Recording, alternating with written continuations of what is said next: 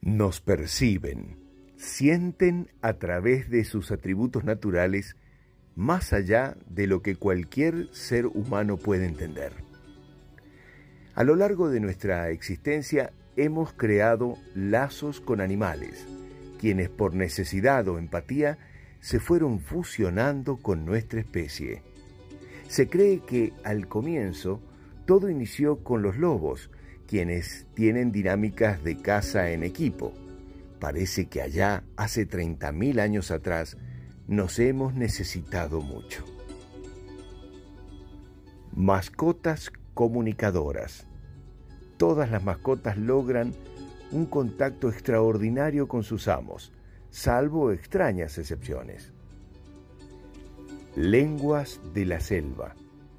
Cuando de comunicar se trata, inmediatamente pensamos en los loros, quienes aprenden desde pichones a ser eh, tratados con un sonido especial, con el que sus padres los identifican.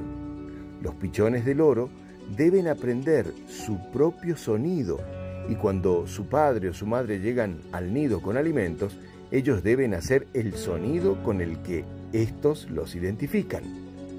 Parece que esta práctica y su lengua muy parecida a la de los humanos les permite imitar desde sonidos, voces, canciones, etc.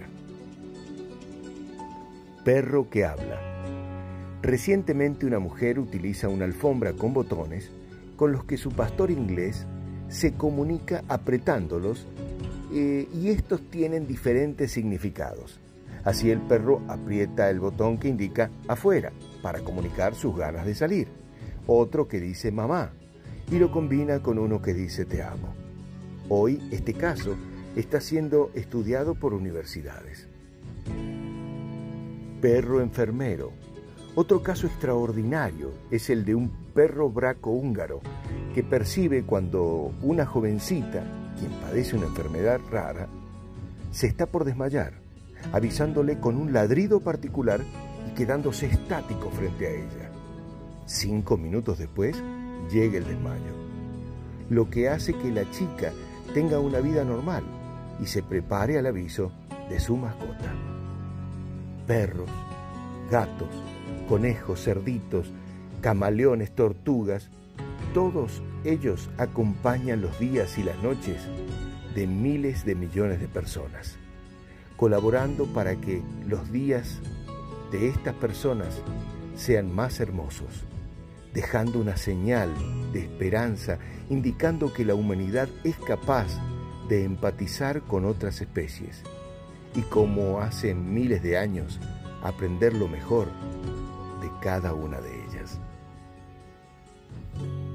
Todo lo mejor.